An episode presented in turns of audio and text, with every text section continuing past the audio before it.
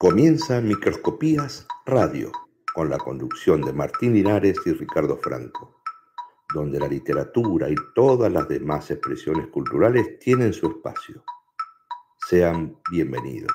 Hoy, hoy, hoy, mira aquella bola, la bola que rebota en la cabeza de ese niño. ¿Quién es ese niño? Ese niño es mi vecino, ¿Dónde vive?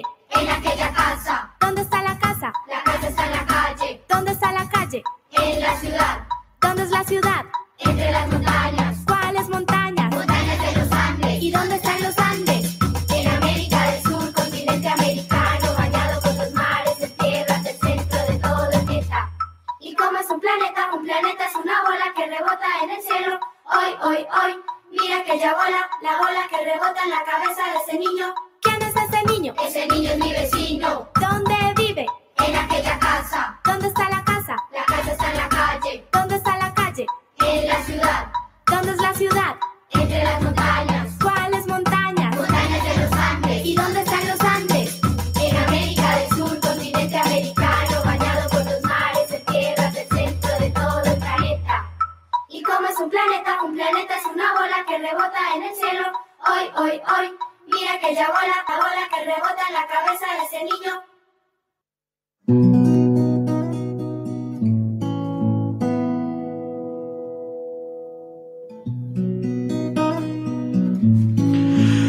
Embarbijados miércoles, caballeros, ¿cómo están todos ustedes? Bienvenidos a una nueva función de Microscopías Radio, la vigésimo novena ya. ¿Cómo está don Ricardo Franco? Muy bien, don Martín Linares. ¿Cómo anda usted? Muy bien. ¿Usted está esperando que ya empiece a, a pifiarle el número, que No, diga no, no, alguna cifra que- no, no, irreconocible? estaba, pensando si quería algo de humedad, tengo en todo el cuerpo, ¿eh? Humedad. Humedad. sí, Hay está. 2000 por mí, no sé cuánto hay de humedad. Qué bravo, terrible. sí, es un día, sí, es un día complicadito, sí. Este, bueno, al, al mal tiempo buena cara, dicen. Obviamente. Sí, no, así- no me mira a mí para eso, ¿eh? No, eh, por favor. Hoy, la verdad que en mi caso, por lo menos hubo un día cargadísimo, Sí, este, muy complicado, pero que bueno, llega al fin con la, la cereza del. del- A ver, eh, no sé si el mejor, es el mejor día el miércoles, pero ya pasaron dos días y nos quedan dos días. Pasó uno, mire, porque tuvimos un feriado. Mire, mire cómo, Mire- cómo mire habrá sido el habrá- martes. Lo que habrá pesado. Bueno, gracias por estar del otro lado. Vamos, em- empezamos directamente dando las, las redes donde nos pueden Sí, ubicar los amigos. Claro, claro, claro. Para mandar WhatsApp, para este, tenemos el celular 1540726372. Ujú. Ahora estamos saliendo por, eh, Por YouTube, exacto. YouTube. Este, Eh, primero en la radio. primero en la radio, exactamente. ¿Sí? Si usted Por eh, www, Infoamba, sí. exacto, infoamba.com.ar va a encontrar Ahí hay un, un apartado, una ventanita que dice radio en vivo. Exactamente, Pica ahí, ahí estamos. Y estamos ahí haciendo ruido. Exacto, si no tenemos la aplicación, ¿sí? Que la Ah, puede bajar por el. Play Store, ¿sí? Y si baja la aplicación que dice InfoAmba, muy sencillito, Sí. ya la tiene ahí y cada miércoles y viernes y a otros días también, ¿eh? Los Exacto. martes, yo le digo gritos en la oscuridad, no se lo puede perder, ¿eh? Programón también, el de ayer fue tremendo. Eh, y después, bueno, eh, las otras cosas que en algún momento vamos, seguiremos hablando, Algo Spotify tiene, para elegir, tiene para elegir ahí para todos los gustos. Y, Y- eh, ah, no, iba sí. a hablar, perdón, de YouTube, ¿no? Teníamos exacto, en radio en, en Infoamba. Después tenemos la aplicación también, donde nos pueden ver. No, pueden escuchar. Pero ahora estamos saliendo por el canal Radio Infoamba en YouTube, en transmisión en vivo. exacto. Eh, ahí andamos por ahí. Ah, Inés, buenas noches, ya está ahí. Muy bien, hay gente que ya está Sí, conectada, acompañando. Sí, señor. Eh, hoy quiero mandar un, un cariño eh, un- muy afectuoso porque estará viendo usted el número in- inflado de gente que nos está viendo hoy. sí, ya que- los primeros Sí, dos minutos. sa- sabemos que la gente del taller Sueños y Letras de María Laura Castro está ahí. Están ahí. ¿sí? Es una casa en la cual he compartido muchas alegrías, mucho, supuesto. mucho andar, así por que supuesto. siempre es un gusto que estén a mano este, prestando un poquito de orejas. Por supuesto. ¿Cuál es el tema del día, todos. Caballero? Eh, antes de entrar al tema del día, Sí. eh, me deja Por favor. dedicárselo al programa para Sí. José María de Pascua. Por favor. este, un, gran, un gran compañero, amigo del EMAC, que lamentablemente falleció el día de hoy, víctima de COVID. Este, bueno, nada, eh, dedicamos el programa y, y el- un minuto. Exactamente. eh, en su honor. Sí, eh, hay que decir que la- la- a veces eh, esto de, de- de que todo tenga un número, ¿no? Sí. Eh, complica tanto la idea de, de poder asimilar que el número es una persona y no un ganchito de, máquina. Entonces, este, cuando estamos contando estos números este, que Sí. son tan, tan gigantes y que, por ejemplo, ya superaron lo que sería por triplicado lo que fueron los desaparecidos del último periodo del proceso.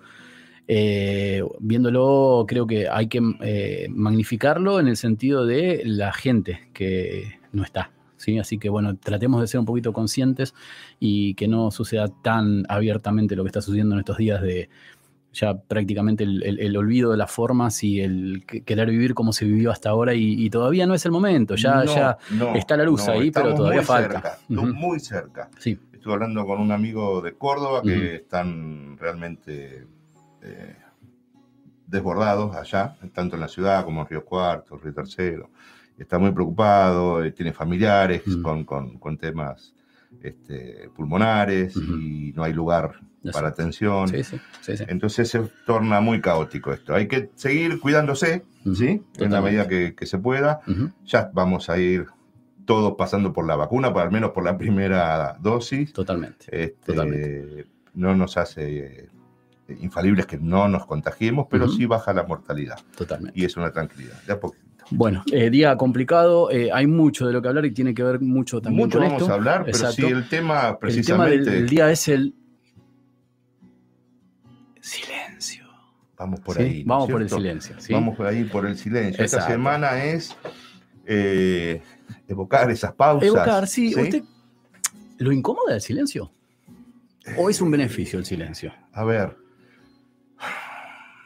Yo creo que el silencio total, sí. yo, yo soy más de. Si me pone al lado del mar, Sí. listo. Pero el mar tiene un, un sonoro. No, no, no, por eso un, un, un arrullar Exacto. que. sí. eh, si no- estuviera en el espacio, imagínese en el espacio No, exterior, No. film- aunque sea filmando la película de Sandra Bullock, ¿no? Usted está ahí. Vio esa, y ahí- eso sí, me llevó. esa- Vio exacto, gravedad, exacto, la de. ah, el mexicano. Bueno, ya me va a salir. Sí, yo con los directores soy horrible, pero. de Sandra Bullock. Alfonso Cuarón. Cuarón, Gracias. Cuarón. Gracias, gracias, Pablito Cuarón. Vallejos del otro lado del. Este, George, George Clooney creo que era. No y sé. Sandra Bullock. Exactamente. Eh, Hay, ese- hay ese- un momento Sí, de Asfixia, ¿no? silencio Sí, de, sí. de la nada sí. que realmente desespera. ¿eh? Y el silencio cuando no es en soledad, porque hay veces que es el momento más incómodo, quizás, ¿no? Viéndolo, veamos Sí. ese lado negativo, quizás. Porque el, el silencio de la soledad es un silencio inédito, un silencio que, que abarca todo, es un silencio este, aterrador a veces. Pero cuando el silencio, hay una compañía y sin embargo hay silencio, es necesario. es bueno, quiero Es que. incómodo ese es silencio. incómodo. Bueno, pueden. Me, me pueden- gustaba, hay, hay una... Yo soy horrible, ¿no? Esto es, es citas con dudas, digamos. Es cita pero, con duda, sí. pero, digamos, un tema de Cerati que hablaba de que en La Pampa no hay silencio. Y me gustó, porque uno puede estar en, en la soledad de, de- de- de un, paraje lejano, Sí. pero un pájaro va a pasar o algo, Sí, hay, algo, hay, sí, algo hay. Verdad, Este, verdad. presta atención o un arroyito o el viento en las hojas. Silencio no hay. Bueno. Este, deberíamos buscarlo. Hay que buscarlo. Bueno, esa es otra. ¿Buscamos el silencio? Sí, ¿Necesitamos a veces el silencio? Ah, Quien nos ¿y quiera quién? escribir, contar sus experiencias, lo que fuere, eh, puede mandarnos el mensajito a- al WhatsApp. Sí, señor, ¿Sí? al- el- le repito, el 1540726372. Perfecto. Y ahí van a tener que quebrantar el silencio para hablar. Exactamente, Bueno. de eso se trata. Bueno, Qué, qué- qué contradictorio que estamos. tres buenas noticias muy rapiditas. Eh, Sí. María Laura dice beso al cielo para José María, una belleza de persona. Eh, Mónica González dice, linda noche para escuchar microscopías. Eh, Mónica González de Taller Sueños y Letras, ya se están golpeando el pecho los chicos, me Muy encanta. bien, muy y bien. mi mujer que dice, eh, desde la producción, afirma que hay gol de Colombia, por tanto está perdiendo Brasil. Sé que es una buena noticia para mucha gente, así que lo decimos. Vamos un poquito y volvemos con el tema que nos toca. Y nos Vamos, a, atraviesa. escúcheme, Sí, antes, de- antes de... sí, ya estaba metiendo de- la pata, yo diga.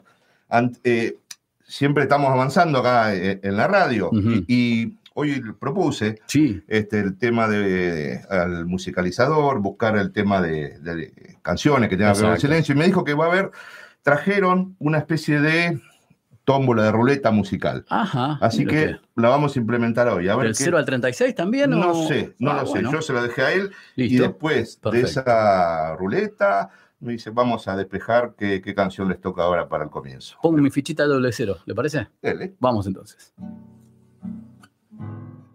Una lágrima, un silencio, me ha dejado tu partir. Qué silencio hay en tu puerta, Al llegar hasta el umbral, un cantado de dolor me detuvo el corazón.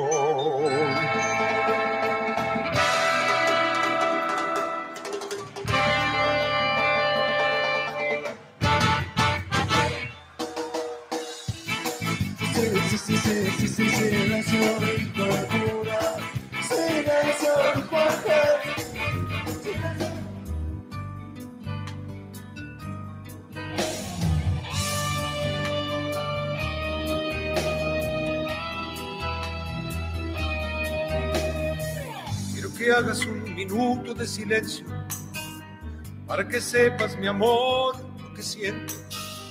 No voy a usar- silencio.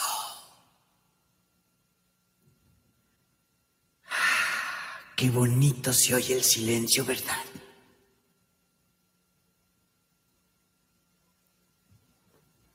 Bueno, y lo que salió, me cuenta, eh, que es un tema que se llama eh, Esclavos del. Silencio, Ajá. de la banda Meteoro, no sé si lo ubica. Sí. Está Ale Sergi, eh, es- Exacto. es Cachorro Sí, sí. López, Exacto. está el DJ Didi Goodman, y arrancó eh, Julita Vanegas y ahora está Rosario Ortega. Es un compilado de estrellas. Algo por el estilo. Bien. Sí, sí, sí, sí. Así que nada, veremos si seguimos siendo esclavos del silencio.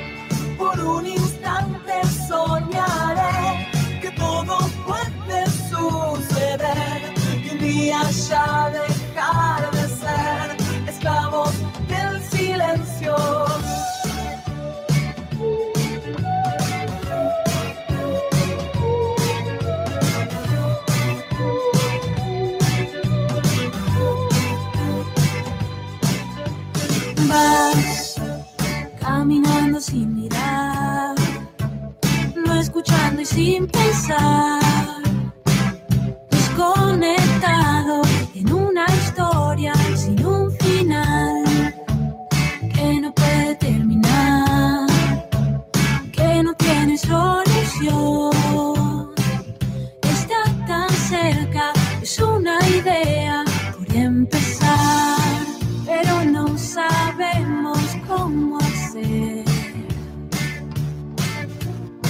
ni por dónde comenzar. paralizados sin razón, cautivos de la confusión, evitan la conversación, esclavos del silencio.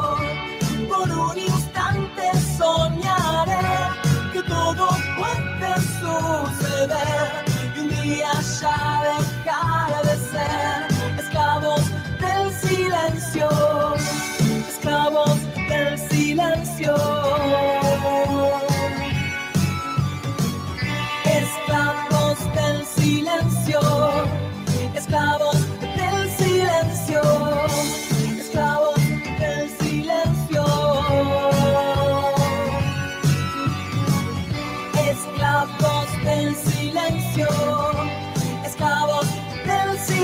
silencio.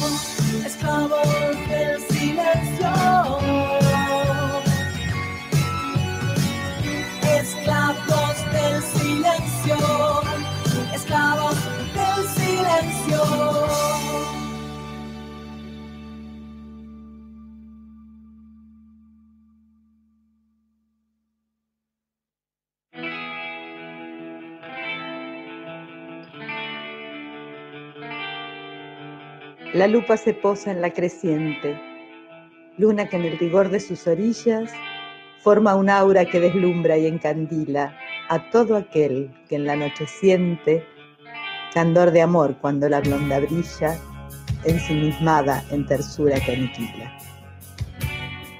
Lupa creciente en microscopías radio.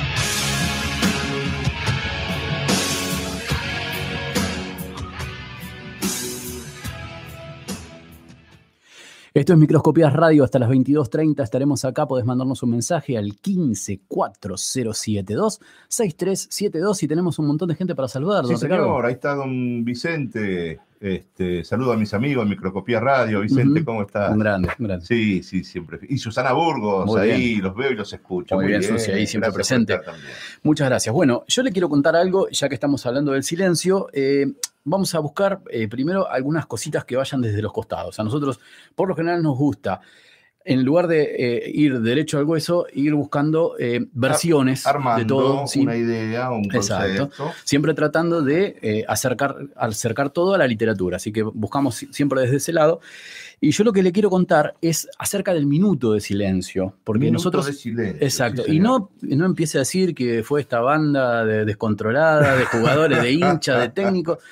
Porque no pasa por, por ahí, Había- viene, tiene otra historia. Había sí. alguien por ahí Mm, que contaba que uno puede ser muy importante, ¿no? En esta vida, un Favaloro, un Maradona, no sé, el que, vos- el que usted quiera, destacado. Sí, A lo máximo va a ser un minuto de silencio, una Mm. cancha. sí.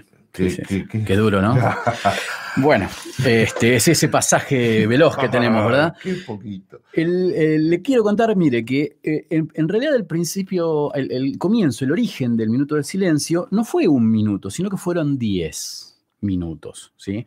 Usted imagínese que en la realidad que nos toca Había ahora... otros tiempos, ¿no? Ahora Claro, eh, ultra veloz. el mensaje de WhatsApp no vamos a estar 10 Exactamente, minutos en exactamente. Entonces, imagínese. Le voy a contar, la historia más generalizada para eh, explicar el origen es la que nos lleva al final de la Primera Guerra Mundial.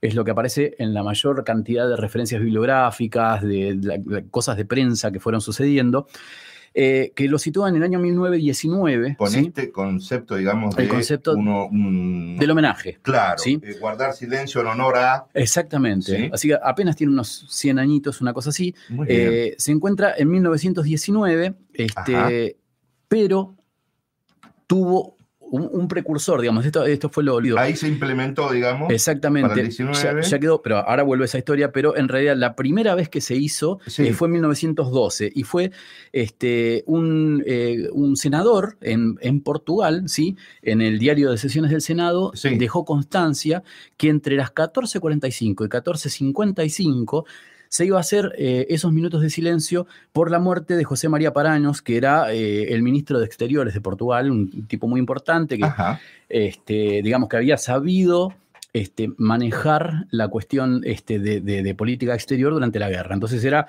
eh, realmente alguien muy, este, muy conocido, muy, muy importante, en realidad preguerra, disculpe. La, entonces este, se hizo esa, esa interrupción. Después ya en 1919, Sí, este, ya sí, posterior a la guerra. Exacto. El- lo, lo distinto, lo, lo- lo significativo de esto, es que no se trata de alguien que, eh, encumbrado en el poder, decide rendir un homenaje, sino que es un homenaje que pide una persona en solitario. Ok. Desde el silencio de leer su diario Sí, matinalmente, sí. este, encontró que eh, él, eh, este hombre era un ex soldado y era periodista.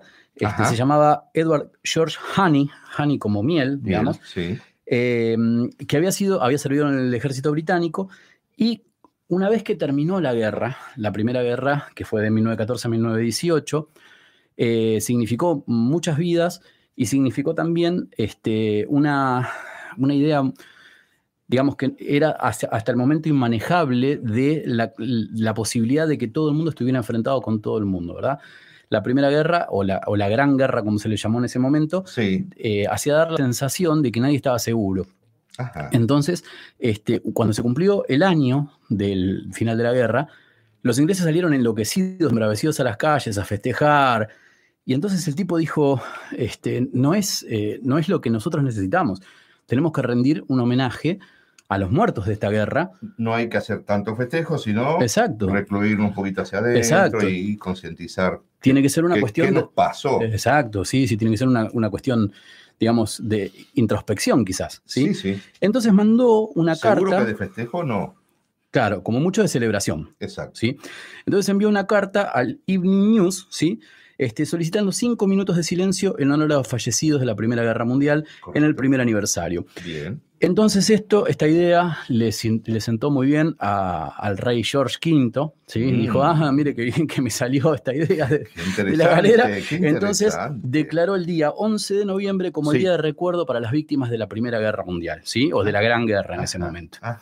Pero el tema es que a lo largo de la historia, nosotros reconocemos al minuto del silencio como esta muestra de homenaje, de, Sí. de- de- quizás de, mm, no me sale exactamente la palabra que quiero decir, O respeto. de recogimiento, quería decir. algo, ¿sí? algo, sí. Eh, eh, Y entonces, más eh, evocativo, más sentido. ¿no? Más, más hacia Exacto. De hecho, este, es, un, es muy habitual, eh, por ejemplo, en los estadios de fútbol, cada vez que se va a comenzar un partido o la segunda parte de un partido, eh, se recuerda a alguien en particular. En este momento, en la Copa América, por ejemplo, se recuerda a los muertos por este, Las víctimas del las COVID, víctimas sí. del COVID. Sí. Pero claro, eso sucede en la cultura occidental. Sí, ¿Usted sabe el lío que se armó cuando eh, Australia, que había organizado un campeonato, este, eh, digamos así, de tipo olímpico, sí. había perdido en la organización de Londres, en realidad, este, dos de sus, de sus jugadores eh, emblemáticos, este, por los, los ataques que había habido en, en la organización del torneo. Y entonces, usted imagínese el partido en el cual debuta Australia, lo hace con Arabia Saudí. Sí, Y entonces, claro, eh, piden el minuto de silencio sí, señor. y los sauditas no estaban acostumbrados a eso, porque no rinden en el Oriente la misma, la misma clase de homenajes que quizás se ven en Occidente. Y entonces los tipos no pararon nunca. Y a eso, Fue le- como una ofensa. claro, fue como una suerte de ofensa, hubo re- eh, reclamos de una embajada hacia la otra, de cómo no habían respetado esa figura, hasta que, bueno, un tiempito después se aclaró el tema, ¿no? No siempre Oriente y Occidente estamos de la mano. No, ¿Mm? no para nada. Qué interesante, qué interesante.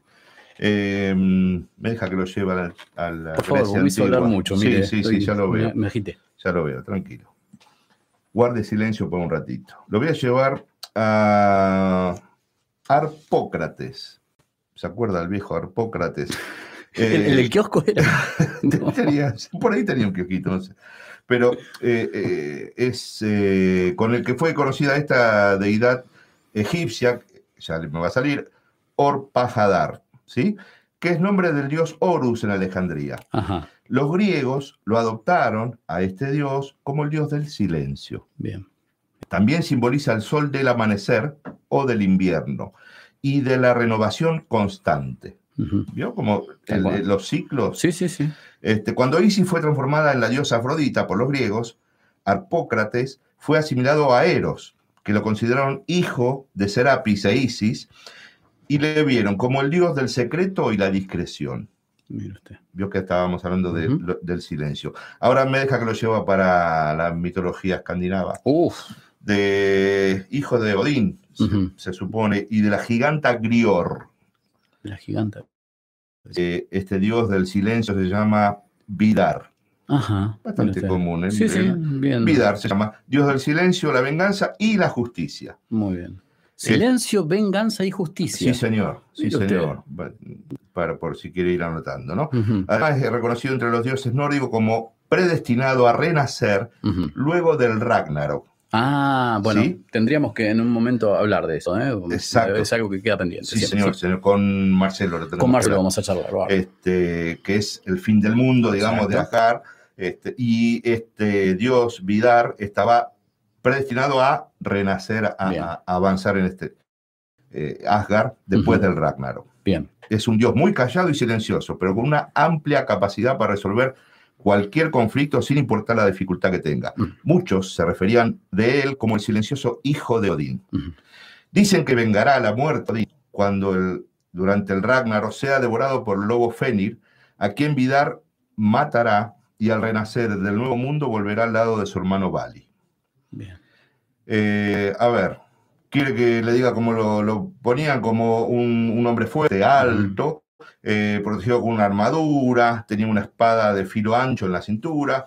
Y, y una cosa, eh, llevaba zapatos muy llamativos, por lo resistente. Ajá. Dicen que esos zapatos eran de hierro. Ah, mire usted. Para, eh, a ver, decían que se le había se- obsequiado su madre para que cumpliera esa profecía y estuviera bien plantado en la tierra para matar a, a- a este lobo Fern- Fernir, que el Ragnarok lo iba a devorar a Odín. ¿Lo complica un poco? Es que eh, es eh, para mí, la, la, eh, hay eh, mitologías con las que estoy un poquitito más al tanto, pero la verdad que las nórdicas, la, eh, de eso me falta muchísimo aprender. Así que es, es- es algo lindo para leer en el verano, ¿eh? por lo menos Pero ponerse eh, a tiro. eh, es ese Dios del silencio, de la justicia, que va a tener esa espada y Ujú. esos zapatos medio particulares y va a matar a ese lobo que, en la segunda profecía del Ragnarok, se va a devorar a Odín y él lo vengará. Muy bien. por ahí va Bueno, la cosa. Y se trata de esto, ¿no? Siempre decimos lo mismo, tratar de buscar, de bucear en, en- en dudas, ¿sí? Que nos queden las dudas, eso es lo, lo primordial, porque quizás alguna cosita que nos quedó en el aire Siempre es mejor las preguntas, ¿no? Que las respuestas. nos, nos da ganas de buscar. Y, por ahí vamos a ir Totalmente. buscando. ¿Le parece, don Pablo? Vamos un segundo y venimos que tenemos mucho de lo que hablar. Sí, señor. Vamos. Seguimos aquí en Microscopías Radio.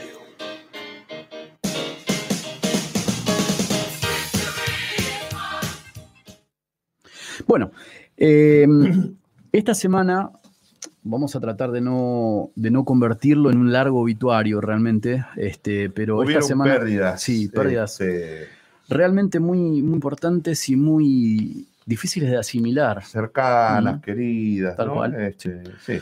Y se nos han ido tres escritores este, muy reconocidos, eh, los, los tres, vamos a mencionar un poquito eh, sobre cada uno de ellos, este, y mm, que nos, eh, digamos,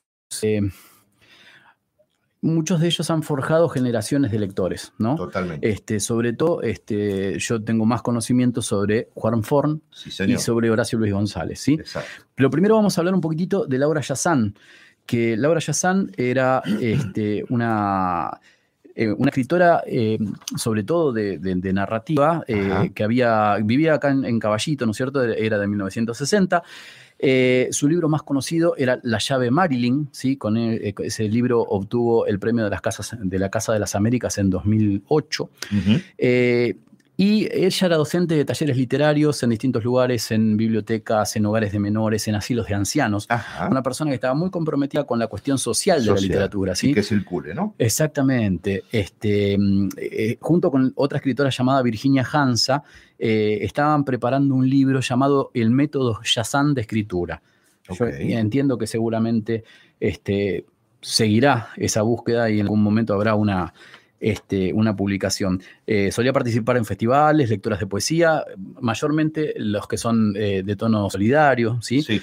Eh, fue una gran luchadora, además, perdón, una gran luchadora, además, por la ley de fibromialgia. Fibromialgia, que me resulta muy difícil decirlo. Sí. Eh, le cuento así cortísimo para el que no está al tanto, que es una enfermedad reumática crónica caracterizada por el dolor generalizado del aparato locomotor, mucho cansancio, disminución de las capacidades funcionales, alteraciones cognitivas, del sueño, ¿sí? Ese, ese tipo de, este, de complicaciones Sí, tiene. señor. Entonces ella era una de las eh, abanderadas en la lucha de la, de la ley de la fibromialgia. Este, desde hace años ella sufría esta enfermedad. Y bueno, eh, si bien no, este, no está esclarecido en los medios, eh, dicen que se habría, sí, en condicional, que se habría suicidado este producto de toda esta, este, todo este inconveniente en el pies. cuerpo, sí Mm. pero eh, le quiero dejar este, Sí, la línea solamente cómo se llamaba uno de sus talleres literarios. Por favor. ¿sí? Cambio musa por caja de herramientas. Imagínese Genial. Sí, es genial. estar en el llano, ¿no? Hablar, Sí, hablar desde el llano es el, es el totalmente. lenguaje coloquial. Así que después, eh, solamente traerle, porque creo que hablar en demasía de Horacio González no tiene demasiado sentido. Creo que la gran mayoría de los que tenemos algún acercamiento con el tema de la literatura lo conocemos. Sí, Ha sido director de, la, Biblioteca, Nacional. Era sociólogo, docente, investigador, ensayista, eh, el esposo de Liliana Herrero. eh, Exactamente, la cantante. Exacto. Este, tenía una postura política muy este, asentada, muy particular, que le, le hizo ganar muchos adeptos y mucha gente en contra. Este, pero bueno, fue jurado Conex, podemos decir un montón de cosas, escribió muchísimos libros, pero creo que eh, particularmente era un tipo que eh, era un difusor de las formas de pensar. Creo que a muchos este, nos dio una mano sobre cómo situarnos este, eh, para hablar de la sociedad argentina en su conjunto. ¿sí? sí, sí, Después se puede ver el lado político desde qué lado estaba abordado, lo que usted quiera. Pero analíticamente me parece un tipo muy complejo, así que es Pero imposible. si- si sí, política, el cambio musa por Por caja caja herramienta, obviamente. obviamente. Y quizás eh, un baldazo de agua eh, fue la muerte de Juan Forn. Juan Forn lo tenemos sobre todo por las contratapas exquisitas, exquisitas que venían en la página 12. ¿Se acuerda de los días viernes? ¿sí? Hasta hace muy poquito eh, salieron. Este, en algún momento se eh, jugaba con la idea del hombre que era viernes, ¿sí? Porque decía que en su, en su eh, última etapa Ajá. lo que más lo conmovía era leer lo necesario como para poder reseñar. Este, decía, podía cons- eh, conseguía poner ahí todos mis desvelos, toda mi líbido, todas mis lecturas. Y cuando me Mm. preguntaban, ¿qué estabas escribiendo? Yo contestaba la contratapas, loco.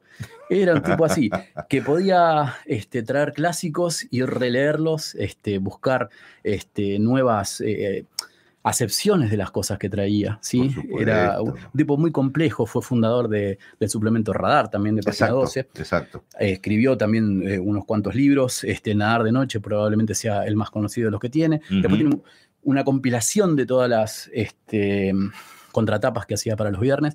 Eh, un tipo realmente indispensable, un tipo al que hay que leer y que eh, tenemos la posibilidad, disculpe si me iba a decir No, un no, segundito, no, que si usted ingresa al sitio de página 12, Sí, este, puede acceder a muchísimas de las contratapas, este, como para ir enterándose. no se lo pierdan, sí. eso iba a decir, nada más, que se acerquen a, a- a la prosa de, de- Juan, que era hermosa. Y si me permite, Sí. lo que quiero traer es un extracto pequeñísimo de favor. María Domecq, que es claro. uno de sus libros.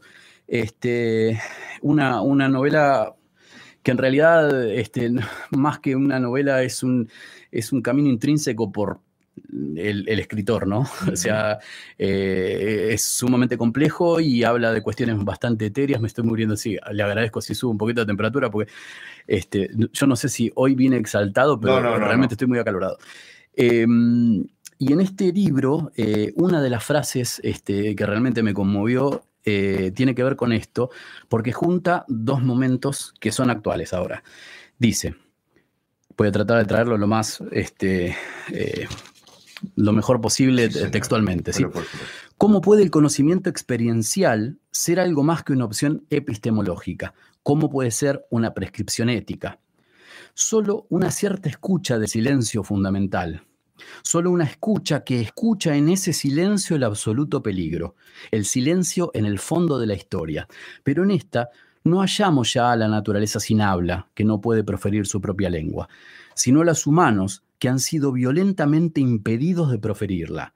No hallamos la mera muerte como proclividad inexorable de lo que es, sino la muerte querida, la voluntad de muerte que unos, los dominadores, ejercen sobre otros, los dominados. Qué fuerte, ¿Mm? qué lindo, qué lindo. Es, además de una postura política, no partista, una postura política, Sí, este, sí, es sí. una Eh, referencia del ser humano. Yo ¿no? eh, profundamente creo que el hombre es un, un animal político. Totalmente, así, totalmente. Eh, descreo mucho del que dice, no, yo no estoy parado en ningún lado. Este, Y en algún lado hay que estar. Exacto. Si no, seríamos- Además de silenciosos, seríamos transparentes. ¿Te parece?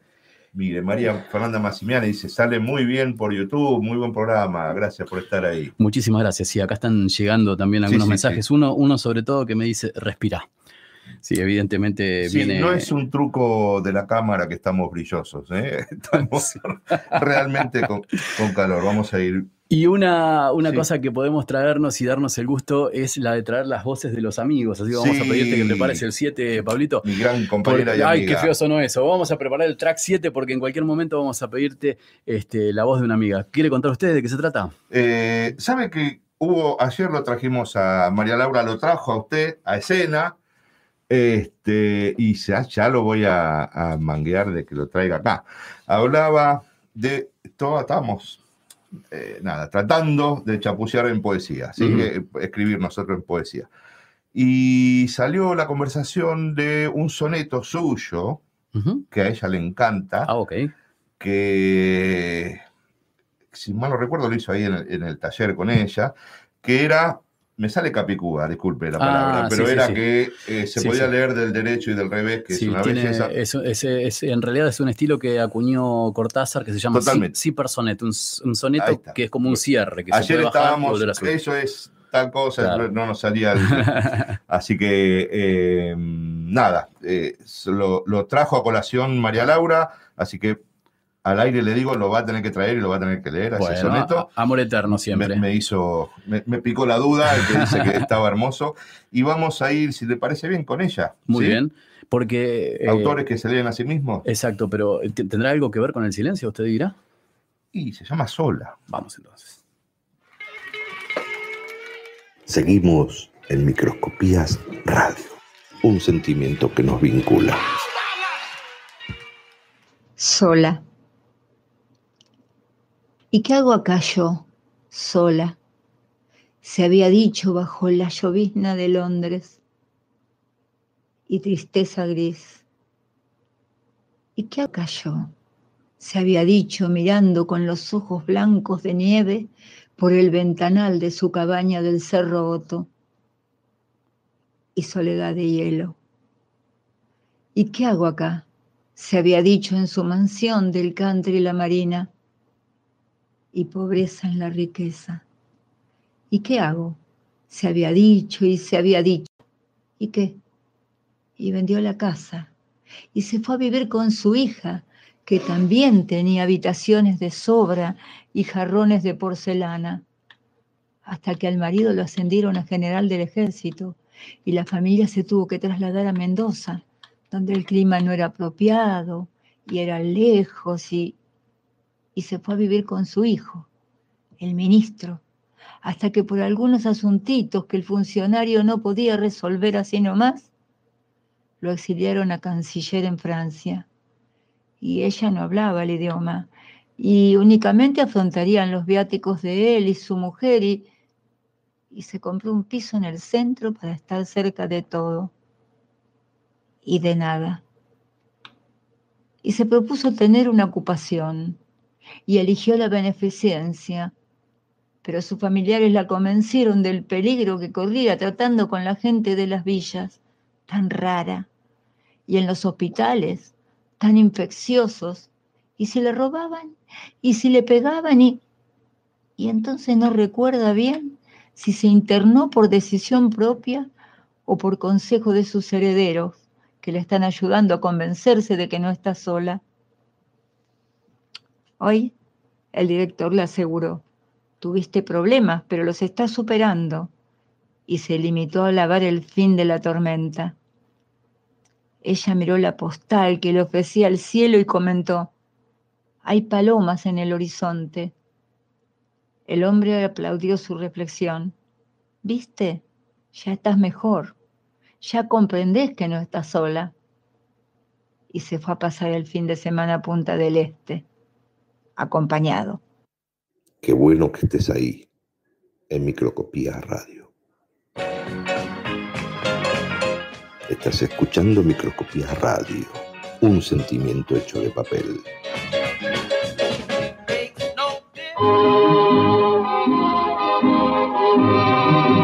Y a partir de ahora es Kelly Gavinoser quien nos invita a recorrer parte de su laberinto literario. Des yeux qui font baisser les miens, un rire qui se perd sur sa bouche. Voilà le portrait sans retouche de l'homme auquel j'appartiens. Quand il me prend dans ses bras, qu'il me parle tout bas, je vois la vie en rose. Qué placer es escuchar esta canción. A mí ya me trae la, buena vibra. Nos colocan otra, Exactamente. otro espacio, ¿no? Y, nos trae a alguien que queremos mucho, alguien especial para nosotros. Para Cuénteme. Buenas noches, Kelly. ¿Estás por ahí? Estoy por aquí. Muy bien. ¿Qué tal? ¿Cómo estás? Trato de eh, además, cosa que cuesta mucho. Sí. Totalmente, totalmente. Que, bueno primero me voy a a Martín. Me moviste un local y no viste. Cuando hablaste desde otro punto de vista Sí, de los 10 minutos de silencio. sí, Hoy me ocurrió. Y me acabas de hacer, que tome, que tome conciencia. Fíjate, ni hablo como corresponde. sí, Después de que me avisaron de la partida, nuestro queridísimo José María no fue un minuto de silencio, sí, fueron diez. bien. A partir de esos días, el otro querido llamado de Graciela Montenegro, que a, a la vez les transmito a ustedes, afectuosamente por parte de ella, fue que me dijo, fue esto que me dijo. José María estaba en este momento. En otra conversando con Borges. Claro, totalmente. Y eso me movió y me conmovió tanto más. Él nunca hizo silencio en ningún momento cuando alguien hablaba de Borges, e incluso cuando no se hablaba de Borges. Decía, gracias a su memoria feliz, fragmentos de los poemas de Borges, e incluso fragmentos de su poesía en prosa. Y eso me reconfortó. Y repito, yo pedí permiso a Graciela para referirse a ustedes. Y me dijo que sí, que, que les dijera lo que ella sentía. Y comparto desde adentro. Y comparto desde, desde adentro este tránsito de José María.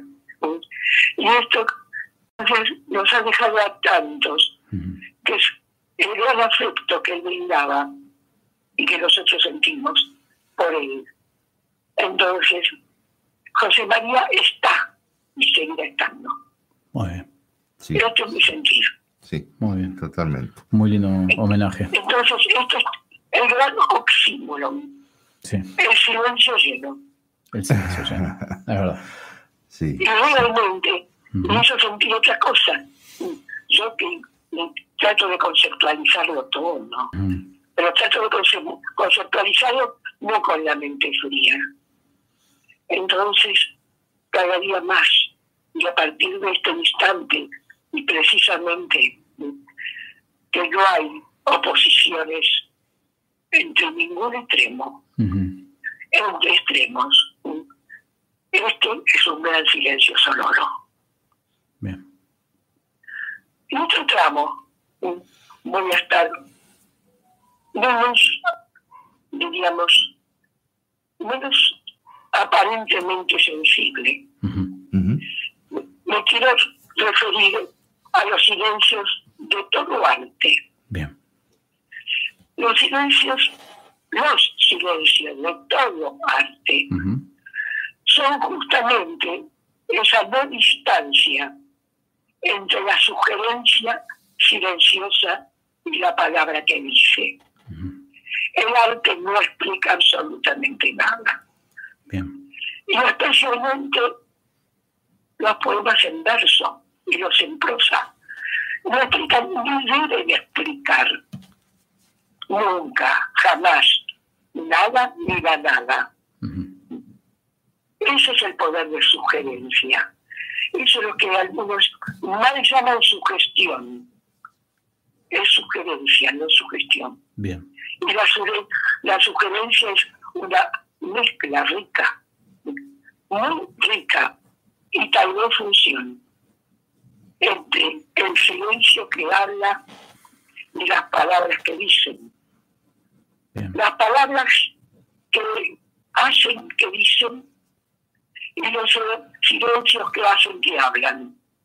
Qué unidad indispensable. Y yo diría que urgente. Y eso está ya, por ejemplo, explícito en la música. Sí. ¿Cuánto valen los silencios? Claro, por supuesto que sí. Música. Es, es, es, intención pura el silencio veces. Es la partitura de la sonoridad que manifiestan los instrumentos. Y cuánto valen. Y especialmente más en los poemas claro. que disparan, escapan de los márgenes y cada vez más del izquierdo. Cada vez más del margen izquierdo, que es tan tradicional. Los espacios son silencios que son formas y significados. Son las dos cosas únicas. Respira, ¿no? El texto tiene un descanso, permite cierta este, introspección. Eh, la música lo mismo, ¿no es cierto? Esos silencios marcados donde uno, eh, después de, un, de mucha información, uno respira y dice, bueno, estoy disfrutando algo lindo. Bueno, y eso es lo que desde hace mucho no hago, porque simplemente no quise. Entonces, y hablo en pasado. Y Ana, que ustedes conocen, sí. hizo que recordar a mi primer libro editado. Ajá. Su título, del cual estoy tomando conciencia, Rumbos de Silencio. Y dice así, en uno de ellos, poema en dos tramos. Primera voz, desde él. Y con una mano, en la otra mano. Suena una voz que roza el disturbio del silencio y tremona en el lazo suspendido de la memoria antigua, de la memoria dulce. O el tacto de la voz desaparecida en la oreja gigante del tiempo y el sonido de una mano que estrecha la tersura sensitiva del recuerdo o el tacto de una mano desaparecida del viejo de otra mano querida la atrapa y la rescata del olvido en la voz que se repite y se queda. No diré el segundo tramo, porque acá hay otro subsiguiente. Dice así, diferencias. No quiero que me ames. Quiero que me sientas luciérnaga entre tus sombras. Un ojo que el viento aunque en el silencio. No quiero ser la estampa detenida en el pecho bajado, en la maraña, sino ondular diferente del, del sonido que juega hasta tu boca. No quiero palpadear en la frase entrecortada, sino enhebrar la palabra distintiva que se prenda feliz y fiel cimiento de tus siglos intensos porque no digo que te amo, pero sí sentir la diferencia entre tu verbo y el mío. Prefiero sentirte muy distinto. Soy un ojo que viento ancla en tu silencio. Y el último de este libro, muy profundo, que, da el título a, este, a esta iniciación. Rumbo de silencio entre los ojos del viento que bate los espacios en blanco. ¿Cómo cubrir los segundos entre palabra y vacío? Entre los huecos que deja el no saber encontrar una forma para el anhelo y para el sabio sufrir que instala las pruebas, aquel instaurador de designios. Libro publicado en 1991, fue escrito mucho antes de esa época. Muy bien. Y de esa fecha. Muy, muy bueno. Muy bien. Qué placer, Kelly. Muchísimas gracias. Qué lindo, qué lindo, qué lindo. Un placer. Esto es lo que hizo que Liliana me hiciera sacar el libro de la biblioteca y que estuvo en silencio hasta ahora. Muy bien, Liliana, muy bien. Buen momento, el silencio y trayendo esto que tan, tan, tan pertinente. Tal cual, totalmente. Sí, sí, muy, muy, muy profundo, muy sentido. Bueno, Entonces, va- vaya este silencio pleno con un homenaje a José María y a ustedes que tanto silencio pleno difunden y lo llenan. gracias. Muchas gracias, Kelly. Gracias, Kelly. Bueno, eh, Todo, sí, un beso grande para ustedes. un beso grande. Muchísimas gracias por estar. Kelly. Que Gracias. sigas bien. Esto es Microscopías Radio, seguimos hasta las 22.30. Es un tema bravo, es una semana brava, es eh, algo este, bueno, que hay que superar. Eh, tenemos muchos mensajes, muy Eh, agradecidos por la gente que, está del otro lado. Lea un poquito, cuénteme. Dale, ahí está mi señora. Muy buenas noches. Saludos de Hurlingham, Claudia Cartagena. Tengo que decir que eh, Sí. cuando su mujer o la mía son Sí. las primeras en, en, Sí. eh, aparecer en un mensaje, yo me preocupo porque algo debe estar corrido del lugar. Ah, yo pensé Entonces- que lo iban a retar. Bueno, sí, bueno, no, no, bueno. no, justamente Ah, digo, si aparece y digo, ay, esto, que- sacate el otro, está muy lejos. está Exacto, muy. Pero bueno, eh, uno se apoya en eso. Exactamente, y agradecemos Sí, muchísimo. total, eso, total. muchísimo. Siga, siga. Eh, Susana Burgos, buenísimo, María Laura. Eh, bueno. Me encantó eh, acerca de María Laura Castro, que, que el, el texto de ella. José María, dice Susana Burgos, José María está y estará con nosotros. Muy bien. Tenemos a ¿Quiere Betty, leer? Betty Radu. Sí. Este, buenísimo el texto, que las vejeces sean todas felices, cuidadas y respetadas. muy bien, muy, muy bien, bien, muy el bien. concepto.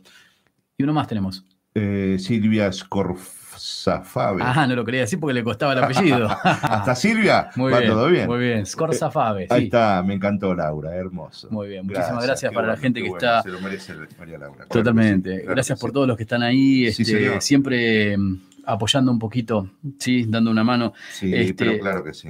eh, Eh, qué momento el de Kelly, eh, me Sí, quedé sí, conmovido. Sí, sí, totalmente, Y totalmente. sabe que se está acercando una fecha especial de ella. Exactamente, sí, sí, estén todos atentos, todos atentos. Bueno, eh, le, le traigo algo como para ¿Quiere cambiar? eh, quizás de- de- Vamos, dale. bajar un poquito Tire. este, esta cuestión tan afectiva. Eh, usted imagínese, usted- estábamos en 1952, ¿sí? 52, Eh, usted sí. a- asiste en Woodstock, pero en Woodstock anterior a todo lo que fuera el hipismo y todo esto. Estamos hablando del 52. Usted imagínese que va con su, saca con su chambergo. Al, al piberío ¿sí? Gusto, no Eh, sé qué, No, pero qué, le, eh, qué le es- significa un Lola Palusa. no, no, no, esto es muy anterior. Es, es en No, no, pero digo para generar un paralelismo con. Claro, pues supongamos, ¿no? es más conocido tal vez, pero que el Lollapalooza. Pero bueno, Bien. este, imagínese, usted va con su chambergo, ¿sí? Este sombrero va a dejar en el, en el sitio, este, va a entrar al palco, ¿sí? Sí, señor. Del Maverick Concert Hall.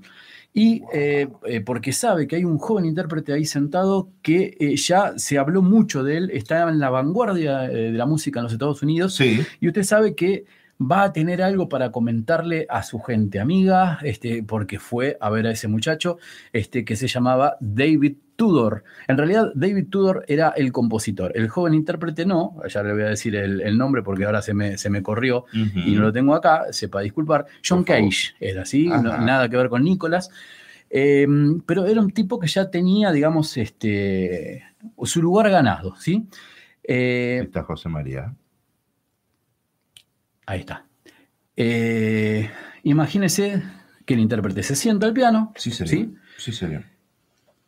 hace los movimientos típicos del pianista Sí. y se queda en silencio durante 30 segundos. ¿sí? Cierra la tapa del piano, Sí. espera unos segundos, vuelve a abrir la tapa del piano como señal de que comienza el segundo movimiento. Sí que es una, una seña eh, estipulada del pianista eh, concertista. Pero nos tocó hasta ahora. Y volvió a quedarse inmóvil otros 2 minutos y 23 segundos, siempre en la postura de aquel que va a tocar. Presto a. A comenzar. Un silencio absoluto, no tocó ninguna tecla del piano, ninguna nota.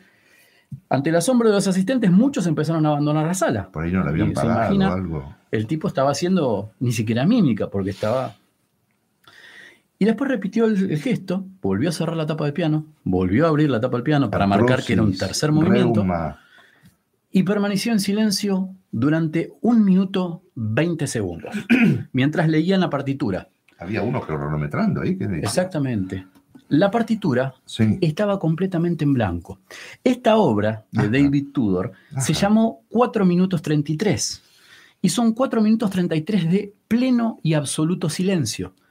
Esto fue interpretado en vivo eh, y la gente fue a un, recital y cuando se encontró con esto no sabía de qué manera reaccionar, porque se sabía que Tudor era un vanguardista y que Cage era un excelso pianista.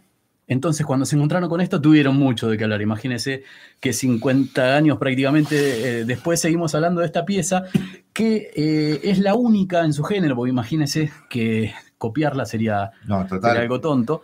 Este, es la única pieza de completo silencio, de, es música clásica. Y, tenía un trasfondo de protesta o algo, o era en general el impacto. Porque a veces es una eh, una instalación, una performance que uno genera en contra, a favor. O... Y lo que siempre se busca en las vanguardias es esta cuestión rupturista, ¿no? Y después, este, y esto podríamos hablarlo tal vez con alguien que, este, que comprenda más del tema, pero más allá de Estamos eh, trabajando con Lucas Foggia con eso y están prendido fuego. ¿eh? Imagino, bien, este, bien, bien ahí. Todo el material que tira te, abre la cabeza de una manera increíble. ¿Usted recuerda esa instalación en la cual solamente había urinales? Sí, claro. bueno, Este, esta pieza. Los trajo, no, me voy a acordar los nombres, pero lo trajo. Bueno, esta pieza tiene que ver con algo así, rupturista por completo. Nunca había sucedido y nunca más pudo volver a suceder, porque imagínense que si yo me pongo a hacer algo similar, eh, va a ser ni más ni menos que una copia. No sé si plagio, pero sí copia. No, no, claro, claro, claro. Qué bueno lo del plagio, sí. Pero, este, sí, y si lo hace después va a ser un pavote, porque ya, ya se hizo. Ya, se, hizo. Exacto. Este, Así que lo único que sí lo puedo alertar es que si usted ve en el programa que aparece eh, entre paréntesis 4 eh, el minuto, el símbolo de minuto, 33 y los de segundos, sí tiene un rato como para ir al baño y volver tranquilo porque no va a pasar nada en el medio. Se vende esa partitura, bueno. ¿Qué sé yo? me, lleva a. Uf, a Lelutier cuando hacían este, un solo de piano y entraba este, creo que es Carlos Núñez, que se, se, instala en el piano y, claro, y se queda el solo. y no, toca nada. Totalmente, totalmente. ¿Me iba a decir algo más? Eh, no, no, vamos por allá. Eh, vamos y venimos, tenemos eh, ah, letra y música en, un, segundito y creo que es la primera vez en la que no acordamos con, con mi compañero, este, así que, ¿habrá catch? Vamos y venimos. Porque toda obra de teatro primero fue guion y toda película antes fue libreto, quizás novela. Toda canción antes fue poema. A partir de ahora queremos hacer foco en ese poema, previo a la canción. Con ustedes, letra y música. Todas las cosas tienen música y cada tonta cosa es música del sol.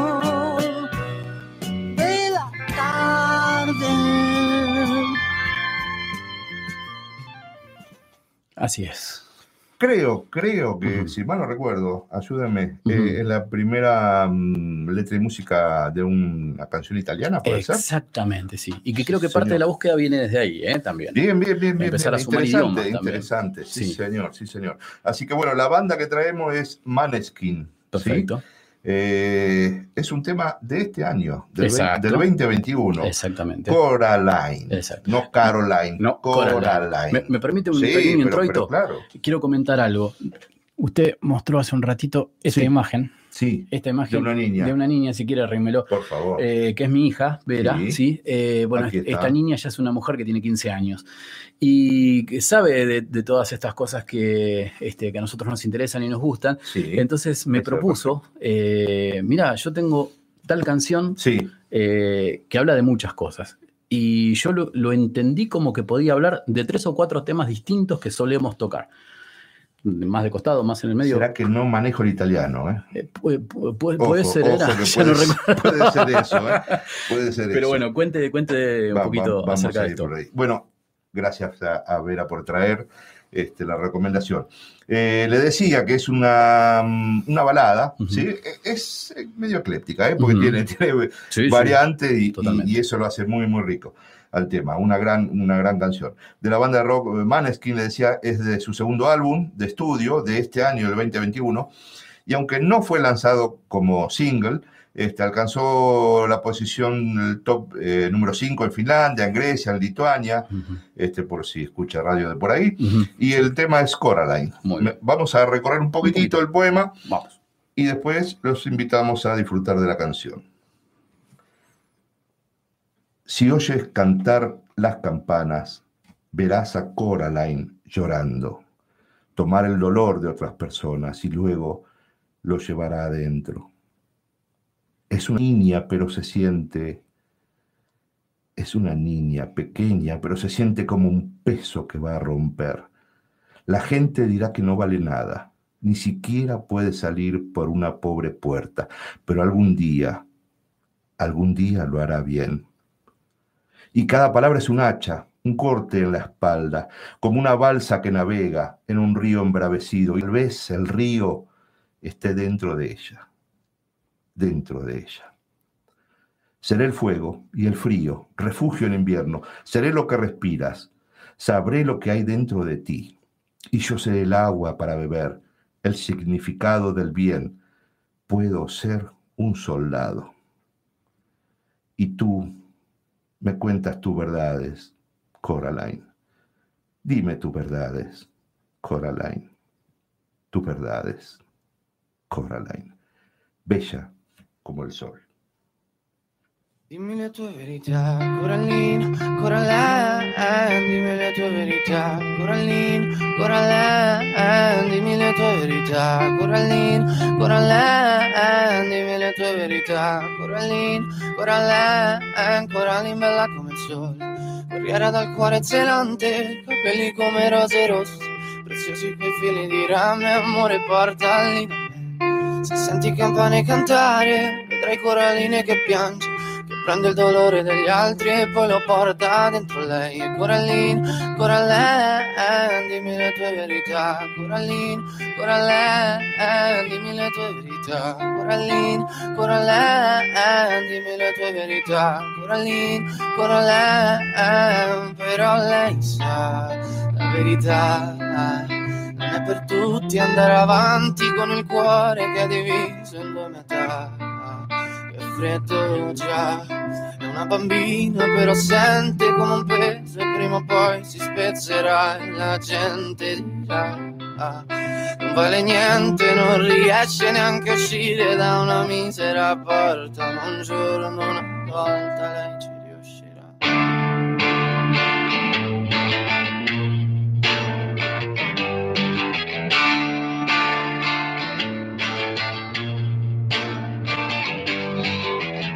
detto Coraline che può crescere, prendere le sue cose e poi partire. Ma sente un mostro che la tiene in gabbia, che le ricopre la strada di mine. Detto Coraline che può crescere, prendere le sue cose e poi partire. Ma Coraline non vuole mangiare, no. Sì, Coraline vorrebbe sparire. E Coraline piange, Coraline l'ansia, Coraline vuole il mare, ma paura dell'acqua. E forse il mare è dentro di lei. E ogni parola è un'ascia, un taglio sulla piena, come una zattera che naviga in un fiume in piena. E forse il fiume è dentro di lei, di lei.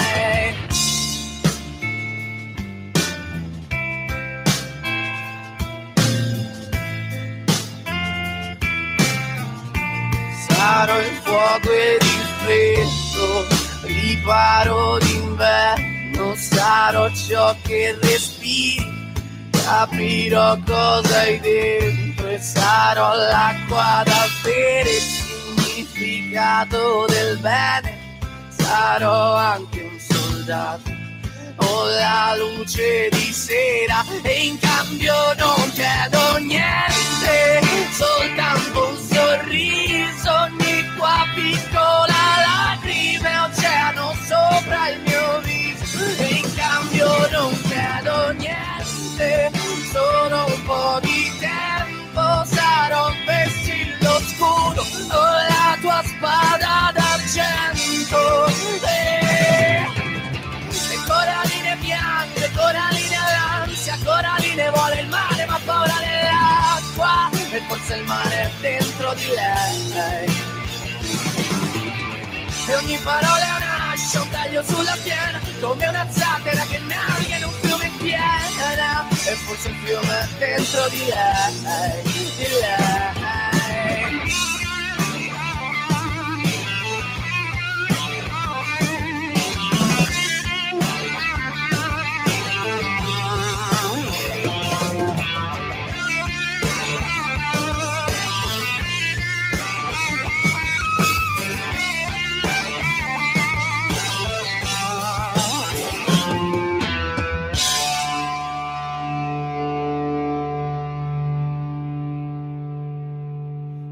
Le tue verità, Corallina, Corallina, dimmi le tue verità, Corallina, Corallina, dimmi le tue verità, Corallina, Corallina, dimmi le tue verità, Corallina, Corallina, Corallina bella come il sole, ha perso il frutto del suo ventre, non ha conosciuto l'amore, un padre che ti padrà niente, le han detto in città c'è un castello, con mura talmente potenti che se ci vai a vivere dentro non potrà colpirti più niente, non potrà colpirti più niente.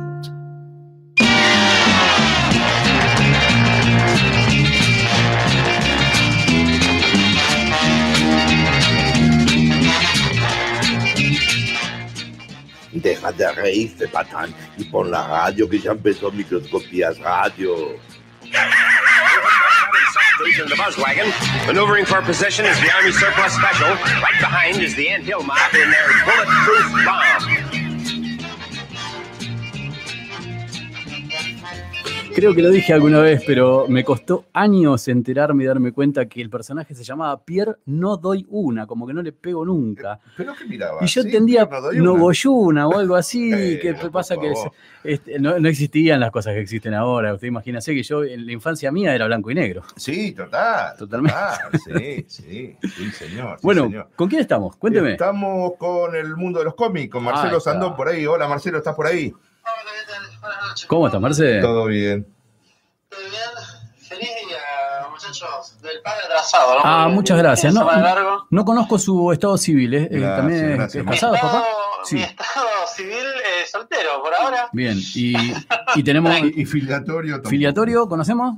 ¿Sabemos? Eh, ¿Cómo, cómo? ¿El filiatorio? Si tenemos hijos, no.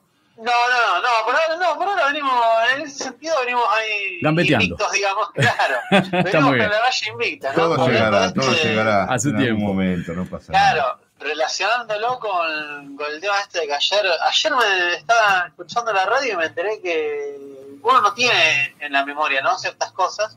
De los 35 años del gol de los ingleses, ¿puede ser? Sí, señor. Sí, señor. Y había festejo por todos lados ayer, no, yo no entendía nada. Andaba medio colgado, así que Usted sabe de que repente... sí, Sí. un, un símil de lo que pasó con el minuto de silencio sucedió ayer en la Cámara de Diputados cuando todos los, los diputados eh, pidieron un aplauso durante en el horario en que sucedió el gol. A las 4.09. Sí. Bueno, sí, tal lo cual, dejamos en ¿viste? suspenso. Horario, horario de, de Argentina, Claro, ¿no? sí, Porque no es el mismo de, de México, creo que en México son tres horas de diferencia, depende de la, Claro, de la zona horaria ¿no? donde estés. Claro. México, Lo que corrí por la plaza de Urlinga con la bandera ese día. Claro, imagínese, imagínese. Sí, me imagino, hubo mucha mucha gente se, se acordó de eso, incluso Sí. de, con- de con quién lo había visto, ¿viste? Exacto. yo nací en el 82, ¿viste? O sea que para el 86 tenía cuatro años y ni me acuerdo si mi, mi viejo lo, lo estaba. Mi papá es, yo lo cuento hacia el área y mi viejo es chileno. Eh, Vieron, Eh, mi papá es chileno, pero se vino de muy joven acá a la, a la Argentina y se radicó acá. Y después hace 20 años más o menos habrá vuelto de vuelta a Chile. Ah, mira.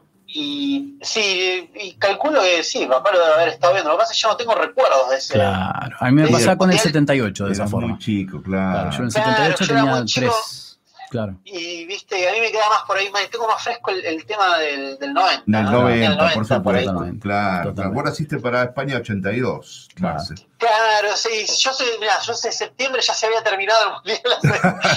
Ya lo habían. Yo no- expulsado al Diego, ya habíamos perdido con Brasil, ya estaba todo. Claro, sí, sí, tal cual, viste, tal cual. A mí siempre, se, siempre acá en casa me, me recordaban, viste, por el año del, Del, de la invasión a las. Malvinas, ¿viste? El Ah, 80, claro, de Malvinas. ¿Me así. entendés? Por la invasión a Malvinas, ¿viste? Sí, ya total. en septiembre. Por supuesto, claro. ¿Viste? Sie- Siempre me recordaban eso en casa, tipo, che, vos viniste para, para ese año medio, medio conflictivo. Claro, ¿viste? Aparte, cuando ya empezaba la transición de la dictadura hacia la democracia, te meto un año muy convulsionado. Sí, sí, sí, Sí, sí, mi, hermana hoy, lo hablaba con España, que fue malísimo. Claro, hoy lo hablaba con mi mamá justamente, que mi, mi hermana nació eh, en el momento donde estaba la guerra todavía, entre Mm. la declaración de Abril. y ella es de junio. Junio. Sí, abril, este. Claro, así que claro. Pero bueno, son cosas que pasan, co- cosas de las que no nos podemos escapar. uno- sí, tal cual, uno no tiene muchas veces en cuenta el, contexto en el que uno por ahí ha nacido, ¿no? O se desarrolla su vida, ¿viste?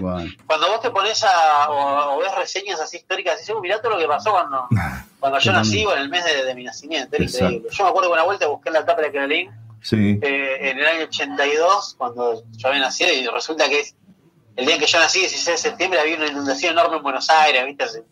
Estaba todo tapado en agua, ¿no? Una cosa medio caótica. Muy de superhéroes, ¿viste? Claro. Muy de superhéroes, así como que Buenos Aires se vivía abajo por todos lados y estaba el, flaco ahí. Claro.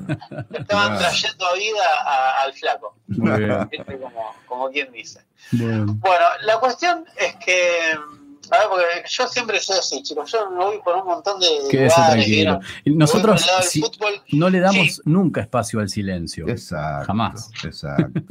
Claro, ¿viste? Nada, no, no te haga que, problema, es un espacio donde vamos a jugar. Dale, dale, dale. Claro, el, el silencio es una, es una cosa bastante llamativa, ¿viste? No sé, el silencio, el silencio en la música, por ejemplo, ¿viste? Cuando las grandes orquestas o en las bandas de rock, ¿viste? Que generalmente Sí. cuando estás son un tema siempre con un, un espacio, ¿viste? A veces como para dar el pie a algo más preponderante, algo más, ¿no? Una, Eh, una pausa, ¿no? Un respiro Claro, la una pausa, un respiro, como un, un silencio así, después como que viene la, la parte más, Sí. Más grosa. En, las bandas de heavy metal pasa mucho eso, ¿viste? Generalmente si vos escuchás, por ejemplo, a Maiden, que tiene muchas influencias Ajá. de música celta, ¿viste?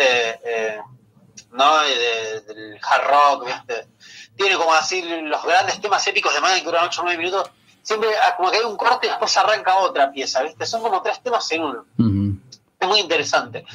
Eso. Bueno, la cuestión es que hablando del silencio me estuve tratando de acordar hoy porque yo, como les dije la última vez, el Sí. miércoles pasado que estuvimos hablando Sí. un montón de tiempo, uno empieza a revolver, ¿no? En sus arcones, en las bibliotecas, donde uno tiene guardado un montón de cosas y digo, che, vos sabés que yo con esto del silencio tenía algo, me acordaba de algo, hasta que lo encontré. Ajá. La cuestión es que allá por el año 2000, cuando se venía el efecto Y2K, ¿viste? cuando supuestamente todo iba, iba a desaparecer, iba a volar. Se acababa el mundo, claro. Claro, se acababa el mundo. Las editoriales de cómics como que sufrieron un, un- un gran movimiento de, de grandes nombres, ¿viste? Dibujantes que pasaban a otras editoriales, ¿viste? Escritores que, que pasaban, también se intercambiaban entre sí. Y estaban esperando encontrar como la próxima gran historia. En los a principios de los 2000 las historias de superhéroes como que habían caído en, en algo repetitivo, en algo siempre lo mismo después de la muerte de Superman, sobre todo el formato, ya habíamos hablado de que el formato se empezaba a repetir. Tal cual. Ya para el 2000 había muerto el Capitán América, había resucitado, eh, Batman había sufrido una especie de derrota grande a manos de, de Bane. ¿Viste? Sí. Se había quedado la espalda, había vuelto, había tenido un resurgir. Bla, bla, bla, ya las historias venían siendo lo mismo, hasta que en el año 2002 eh, DC le propone a Jeff Lev, que es un, un gran editor de un, un gran guionista de cómics, le propone hacer un arco documental a través de 13 números, ¿sí? desde el año 2002 al año 2003, Sí. Llamada eh, Silencio, una de las grandes historias de los 2000 para acá de Batman. Ah, Ah, bien. mirá vos. De Batman. ¿Viste? Sí. Sí, de, de Batman. Eh, Jeff Lev se contacta con el, con el gran dibujante Jim Lee, que en los 90 había trabajado mucho tiempo para Marvel, había tenido un paso por DC. Jim Lee después funda su propia editorial llamada Image Comics, Ujú. Donde empieza a, sacar material propio. Eh, después DC, para allá para los años 2000, compra la editorial de Jim Lee. Jim Lee vuelve a trabajar para DC Ujú. y a la- simultáneamente también va a empezar a trabajar para Marvel. ¿sí? Ya en los 2000 ya se va, el negocio, digamos, ya para el 2000 los, los grandes dibujantes ya eran como estrellas de rock, ¿viste? Claro, se los disputan, ¿no? Eh, Tom Ya- McFarlane, claro, Claro. Tom McFarlane ya había sacado Spawn y se había llenado de guita. Después se pasó para el lado de los muñecos, la embarró toda y después tuvo que volver a hacer cómics porque no le quedó otra porque ya se funde. Claro. La cuestión es que esta historia vemos a Batman, un dibujo muy dinámico de Jim Lee, muy piola. Vemos a Batman y a una, toda una galería grande de, de villanos de Batman. Vamos a ver aparecer a Ra's al Ghul, que es el padre de Talía. Ajá. Y Sí, Ra's al Ghul, que es sí. el- uno de los grandes enemigos de la galería de, de Batman, que es el líder de, de la Liga de las Sombras, y la Liga de Asesinos. Vamos a ver a Poison Ivy o Hiedra Venenosa, vamos a ver a. Clayface, el hombre de barro. Bueno, la cuestión es que a medida que se van desarrollando los 13 números, vemos cómo Batman, eh, a través de un caso de secuestro, secuestra a un chico en Ciudad Gótica, lo secuestra Killer Croc, lo lleva a las alcantarillas, Batman ahí intenta rescatarlo, lo logra, la túbela se lleva el, el dinero del rescate y a partir de ahí Batman se va dando cuenta de que todos los eventos por los que él va pasando entre los 13 números lo van llevando hacia un evento final, hacia algo épico, hacia una especie de resolución. Bien. Porque de repente él se da cuenta de que todos los enemigos de él en algún momento como que lo están manteniendo ocupado, así como que todos están mandando alguna fechoría, ¿viste? Como para desviar la atención. Ah, bien, bien. Del- bien. Hay algo más de del- fondo, digamos, más Claro, algo central. exactamente. Ujú. ¿Viste? Como cuando, viste que los magos generalmente dicen que eh, vos fijes la vista en un punto porque En, lo en que- una mano porque la otra va a pasar. Exactamente, porque la otra es lo que está sucediendo realmente. No, ¿Viste? no Lo me cuenten los secretos de los magos, por favor, les Pero pido. creo que había un mago. Yo creo, siempre, sí, yo soy... soy... Eh, tal cual. Lo mismo que cuando vos observas un cuadro y dicen que mientras de más lejos lo observas mejor. Ujú. Porque así observas el todo, ¿viste? Si lo observas muy de cerca te perdés todos los, los detalles, digamos, ¿no? La, o las grandes... eh, lo que, digamos, puede ocultar, ¿no? El, el cuadro, la, la magia, ¿viste? Que, que podría suponer. Claro, tal cual. Bueno, la cuestión es que a través de estos 13 números vamos a ver cómo él se va a cruzar con el Guasón, con Hiera Venenosa, ¿viste? Con Clayface, y va a tener una resolución final donde eh, Batman va a pensar que el caso se resuelve de una manera y resulta que no, que hay alguien más digitando, moviendo los hilos. Ujú. A través de eso se juntan tres eh, eh, grandes enemigos de Batman para Sí. idear esta especie de trampa o de truco Ah. genial, viste, que Claro. a Batman casi lo va a llevar al límite de sus habilidades detectivescas y Claro. de su habilidad, digamos, para enfrentar a los a los diversos villanos. Obviamente no vamos a revelar el final para que la gente tenga ganas de Perfecto. buscarlo Me dejó en vilo ahora, sí, de, sí. de sí, verlo. sí. Eh, también está la película, para el que lo quiera ver. ¿Cómo se Eh, llama? hace ¿Sí- poco, ¿Silencio? eh, Hash, sí, silencio. Silencio. Eh, este año se va a estrenar también eh, el largo Halloween, que ya venía Jess Lev, venía ya. Eh, esa fue una de las primeras grandes historias de los 2000 también, el largo Halloween, cuando todos los eh, mafiosos de Ciudad Gótica empiezan a aparecer muertos y Batman durante el mes de octubre, uno de los meses más calurosos, en Ciudad Gótica tiene que resolver el caso antes, porque la ma- misma mafia incluso se ofrece a contratar a Batman para que descubra quién es el que está tras los asesinatos y los ataques a la mafia en Ciudad Gótica. Claro. Son esas cosas que están muy violas eh, bueno. para Sí. leer, incluso para tener en formato físico, salió en la colección de eh, novelas gráficas de Salvat, Bien. que se había editado hace un par de años atrás. Así que todavía se consiguen los kioscos. Eh, La edición de Salvat está dividida en dos tomos, ¿sí? porque son 13 números. Bien. Perfecto. Viste que a través de las colecciones hay lo bueno que tienen los yankees es que ellos dividen eh, las historietas en quincenales, mensuales, viste, Claro. bimestrales, o sea, depende del, del arco que te toque, viste, del Claro. arco argumental es como se va desarrollando y va a ir pasando por eh, Como para llevarlo a una temporada, ¿no? Eh, claro, Exacto. exactamente. Claro, ¿viste? Te lo sí, van el llevando a poco, digamos, y la idea es que vos compres todo. Lo hacen así para que vos. La idea es que compres todas las colecciones. Claro, totalmente. ¿Entendés? sí. Porque Dicen si no, que es una de esas la- estrategias que nosotros debemos saber cuánto va a durar esto. Ocho capítulos. Ah, fenómeno. Voy por el segundo. Ya sé Claro, cuánto va tal cual. Tengo cinco. ¿Cuántos son? Ujú. 15 capítulos. Bueno, ya Tal uno se, se programa para, para tenerlo todo. ¿no? Totalmente, sí, Claro, sí. ¿viste? Aparte, lo, lo bueno es que. Eso es lo que tienen de bueno los. Los americanos, ¿viste? Ellos planean todo a, a largo plazo, ¿entendés? Saben cuándo empieza y saben cuándo, cómo termina. Claro. Aparte, lo lindo de esta historia es que, ya te digo, Jim Lee es un dibujante que a mí me, me cabe mucho, me gusta mucho. Incluso Jim Lee también aportó su- sus dibujos para una colección que había salido de Batman llamada Batman en blanco y negro. Eran Ajá. dos tomos también y la idea era contar historias cortas de Batman con diferentes autores, diferentes guionistas y eh, todo en blanco y negro. ¿sí? Claro. Diferentes técnicas de dibujo en blanco y negro. Ah, mira. Era espectacular ese, ese cómic, también lo recomiendo si lo pueden conseguir, porque el único color es la portada, digamos, donde dice Batman en color rojo y después todo en blanco y negro y adentro también. Aparte Bien. páginas plastificadas, viste, toda una, una cosita muy lindo. bien Muy cuidada. piola, Acá por sí, suerte, sí, sí, sí. Todas esas cosas nos llegan condensadas en tomos directamente. ¿viste? Claro, claro. Porque hace un tiempito que los, los- las grandes editoriales de Marvel y DC se avivaron, ¿viste? Y empezaron a hacer lo que, lo que empezó a hacer la industria de la música cuando se quedó sin ideas, básicamente. Lo que empezó a hacer la industria de la música cuando se quedó sin ideas, cuando ya dejaron de salir las grandes bandas, ¿qué hizo? Se puso a reeditar discos. Todos Claro. los años salen reedición de algún disco famoso y le agregan algo. o exacto. de Sí. outtakes, Exacto, sí, ¿viste? sí. ¿Entendés eso? ¿Alguna, algún cambio de portada, un cambio de color en la portada, algo así? Totalmente. Bueno, eh, DC y Marvel también empezaron a hacer lo mismo. ¿viste? Ellos te, cada todos los años te reeditan las historias clásicas. Los tipos se dieron cuenta que ahí había, viste, Eh, como un nicho. ¿entendés? Claro. Ahora que está claro. tan de moda la palabra nicho, ¿viste? Cada vez que a vos te interesa algo, tirá, porque encontré este nicho, ¿eh? no, no sé, ¿viste? Es sí, anidar, una cosa.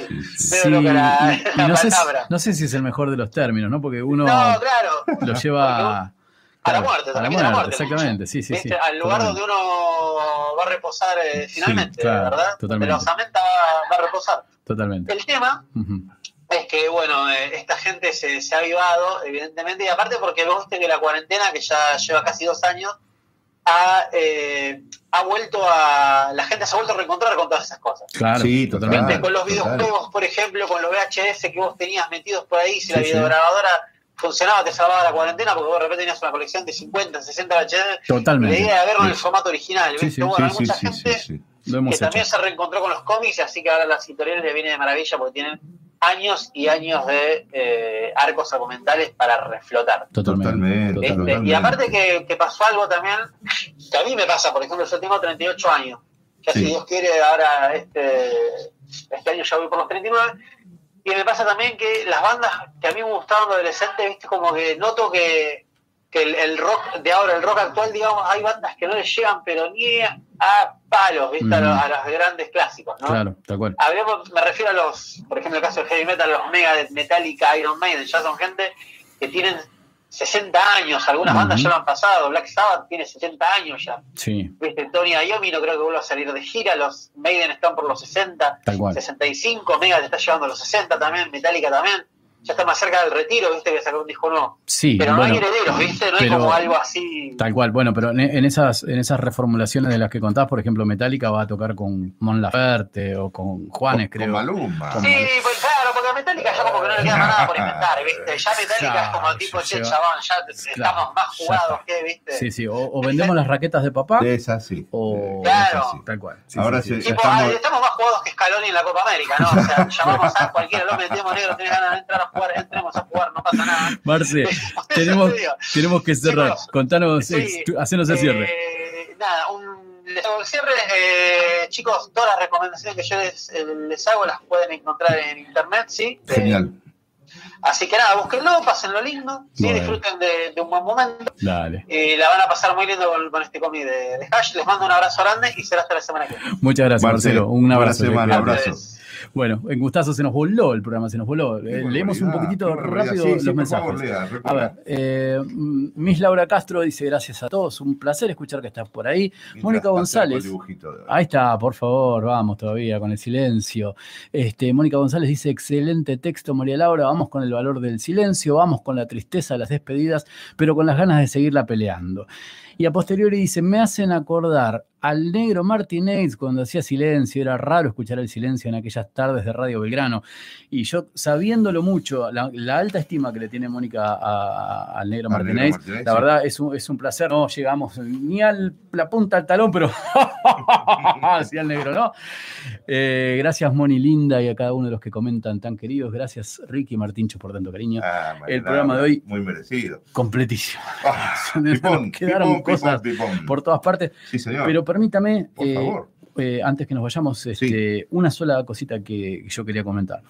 Eh, ya tenemos 29 programas en la radio. Sí, señor. Pero previamente a eso eh, hicimos una treintena larga de revistas que ya en alguna ocasión hemos comentado, que se entregaban en, en mano, que era una hoja 4 que se plegaba en 16 páginas muy pequeñas de muy poquito decir, porque era lo que alcanzaba. ¿Trajo alguna? No las traje hoy, voy a traer el, el- el viernes, se lo prometo, pero hay una máxima este, que la, la puedo traer este, desde cuando comenzó el proyecto, que probablemente haya, eh, se haya modificado por eh, eh, su gran aporte y, y porque estamos generando otra cosa y demás, pero algo que quería traer que tiene que ver con eh, la- las palabras editoriales de la primera revista, decía esto, ¿no? De siempre en la búsqueda, hablar en minúsculas, bajito, pero siempre buscando, porque lo único a desdeñar es el silencio. Y creo que parte de la búsqueda tiene que venir por no quedarnos callados y siempre ir por un poquitito más. Sí, señor. ¿Sí? Sí, señor. Si le parece, vamos estacionando. Por favor. Este, vamos a disfrutar del silencio Por gracias favor. a Depeche Mode. Exactamente, vamos a ir con este que sería así, mire. Exacto. ¿Sí? Y nos volvemos a ver el viernes, ¿le No, parece bien? Exactamente, Lupa siempre, mediante. lupa mediante. Gracias a todos por haber estado aquí. Gracias. Un abrazo. Buenas noches.